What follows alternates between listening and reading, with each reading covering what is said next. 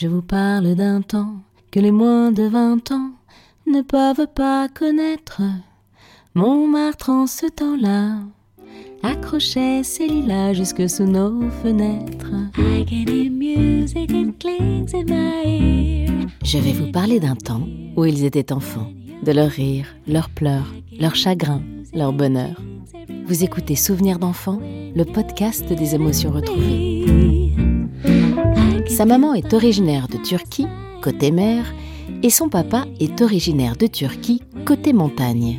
Mais c'est en France, à Paris, que ces deux-là se rencontrèrent dans les années 1920.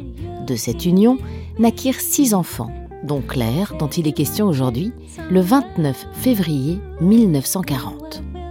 La guerre terminée, après avoir été cachée des Allemands par le père de Vaux, qui, rappelons-le, a sauvé pas moins de 174 enfants juifs des camps de concentration, la petite Claire rejoint ses parents et ses frères dans un appartement du 11e arrondissement de Paris. Un vrai palace. Une pièce, un renfoncement pour le lit des parents et une cuisine tout équipée. Et attention, un équipement dernier cri.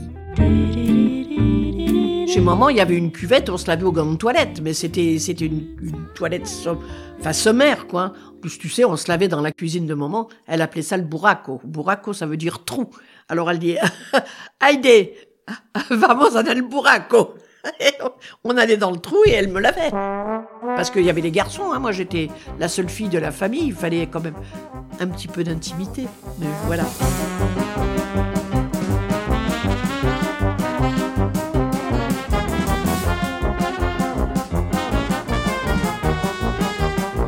Ma mère, elle m'emmenait au bain turc. Tu te rappelles qu'il y avait un cinéma place Voltaire, juste en face du prise unique? Et ben là, c'était le bain turc. Elle appelait ça le bain turc. Il y avait des pierres, tu t'asseyais sur une pierre. Il y avait un espèce de. C'était pas un lavabo, c'était c'était creusé dans la pierre comme un lavabo devant. Et puis tu avais des. Je te dirais une boîte de conserve, mais c'est pas ça, mais c'était un espèce de pot. Elle prenait l'eau dans, dans cette vasque et on se l'arrosait. Et il y avait une dame qui venait, qui nous allongeait sur une pierre plate à côté et qui nous massait et qui nous savonnait. Ah, c'était bien. Alors ça, avec ma mère, on y allait souvent. Mais tout le monde ne faisait pas ça, donc il y avait des gosses qui n'avaient absolument pas de salle de bain chez elles et qui n'avaient peut-être pas cette possibilité, parce qu'elles venaient pas de Turquie, elles connaissaient peut-être pas, je sais pas. Donc on allait, et c'était obligatoire, on allait aux douches municipales. Toute l'école y passait. hein.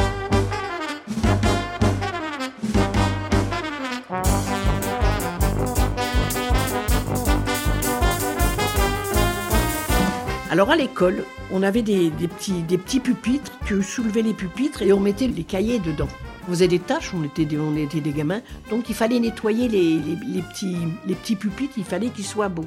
Donc le samedi matin, on amenait du papier de verre et de la cire à l'école et on frottait le meuble et on astiquait pour que le lundi matin, on arrive, les pupitres étaient propres. On faisait bien un samedi sur deux, tu vois. Et c'était propre, c'était nickel. hein. On était tous en blouse, pas de, pas de marque, pas de machin, tous en blouse. On avait des petits encriers en porcelaine blanche. Et il y avait une qui était chargée, parce qu'on était l'école des filles, il y en a une qui était chargée de regarder s'il y avait de l'encre dans tous les encriers. Parce qu'on écrivait, on apprenait à faire les pleins et les déliés. On écrivait avec des plumes sergent-major. ah oui, je me souviens de ça.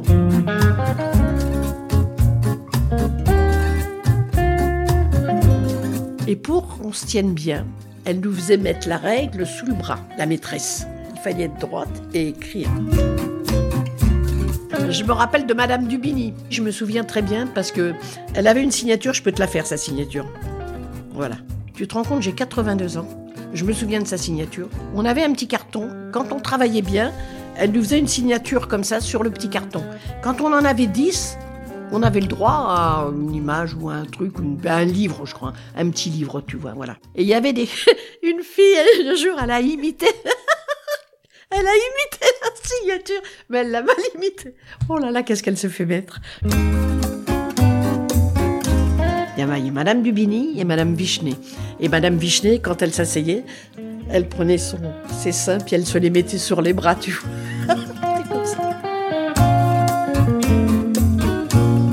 Le jeudi, je- j'allais au patin à glace, avenue Victor Hugo, rue Victor Hugo, place Victor Hugo. Enfin, c'est vers Victor Hugo. Je sais plus. Il y avait une grande patinoire, je sais pas si elle existe encore. Mais je perds la tête, écoute. Ah, j'adorais le baptême à la glace. On allait au baptême à la glace avec mes copines que je vois toujours. René, Marise et moi. On est les trois petites vieilles, les, le clan des veuves.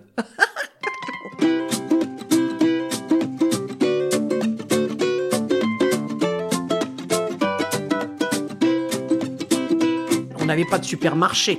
Donc maman nous demandait d'aller chercher du lait. Donc elle nous, elle nous donnait un pot à lait. Il était en métal euh, blanc et il y avait un, couvercle dessus. Et on allait rue Gonnet.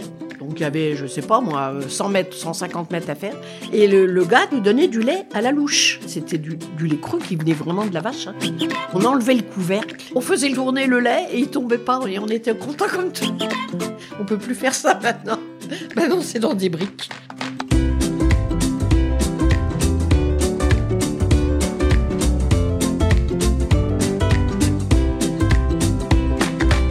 Dans le quartier où on habitait, il y avait pas mal de gens qui étaient comme nous, émigrés. À côté de chez nous, il y avait des Grecs. Ils se sont fait très amis. Et en face, il y avait des Arméniens. Ils étaient copains comme cochons. Et donc, il y avait une petite communauté où c'était super sympa parce que il n'y avait pas de télévision à l'époque. Donc, on se réunissait tous les soirs. On était les uns chez les autres sans arrêt. Et c'était c'était super sympa. Il n'y a plus ça maintenant. Il n'y a plus ça.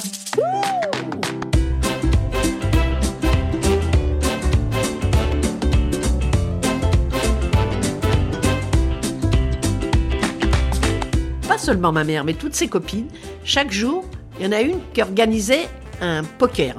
Elle faisait une cagnotte. Celle qui récoltait la cagnotte, c'était celle qui, qui, recevait, si tu veux. Avec cette cagnotte, elle pouvait acheter des trucs pour faire des gâteaux et tout ça, qui est de quoi manger sur la table. Donc moi, quand je rentrais de l'école, il n'y avait qu'une pièce. Pour faire les devoirs, c'était pas possible. Donc je me mettais derrière mes parents et j'apprenais à jouer au poker.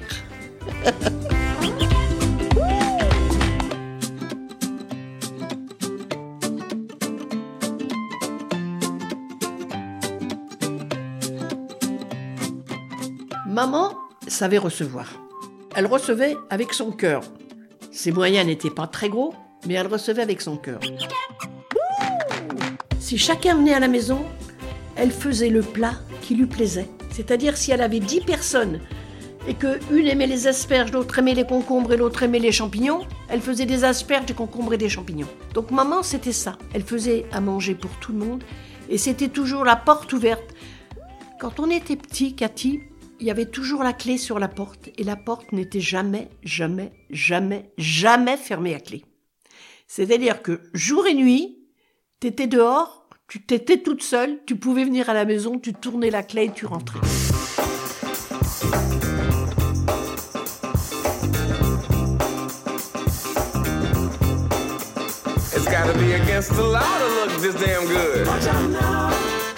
Papa, il prenait une chaise, il se mettait, je le vois encore, il avait la charta, tu sais, c'est ce que c'est que la charta. Il avait ces espèces de, de colliers avec des perles qui faisaient bouger dans sa main. Il était assis sur une chaise et il se mettait, il avait mis sa chaise dans la rue, devant la porte de l'immeuble. Il regardait tout le monde, il connaissait tout le monde dans le quartier, hein, et il parlait. Tous les gens venaient lui parler. Et il était là, et c'était, c'était sa grande truc. Quand euh, on nous disait qu'on pouvait avoir une maison par la ville de Paris, on pouvait avoir un appartement, il voulait pas. Il voulait pas bouger de, de sa chaise, de sa fenêtre. Baby, watch out now. On n'avait pas le téléphone. Donc, le café d'en bas, avec qui papa était très bien, donc il nous disait Faites-vous appeler ici et je vous appelle. Donc, quand quelqu'un voulait nous appeler, ils appelaient le café et le monsieur sortait, il disait Bonne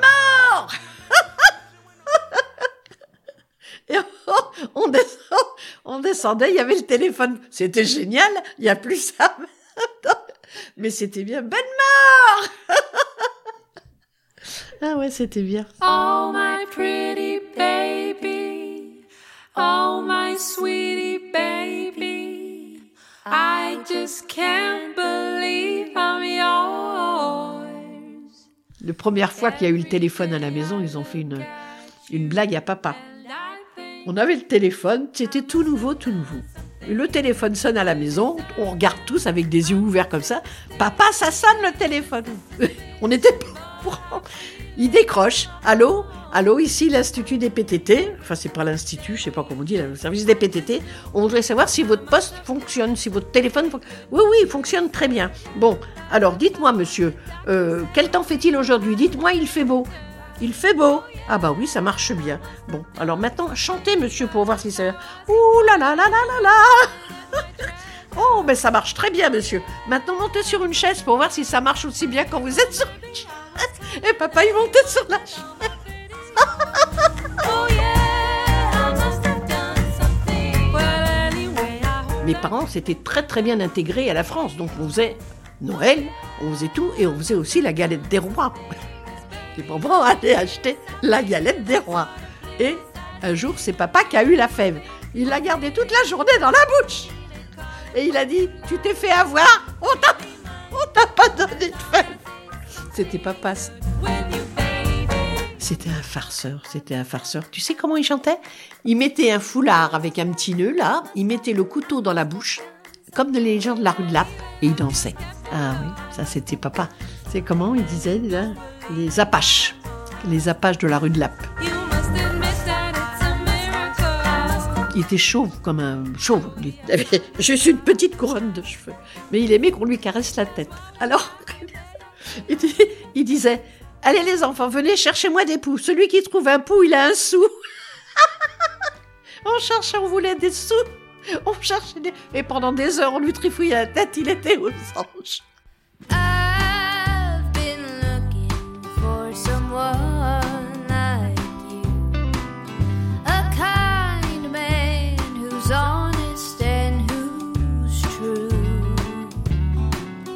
Papa, il était heureux avec ce qu'il avait.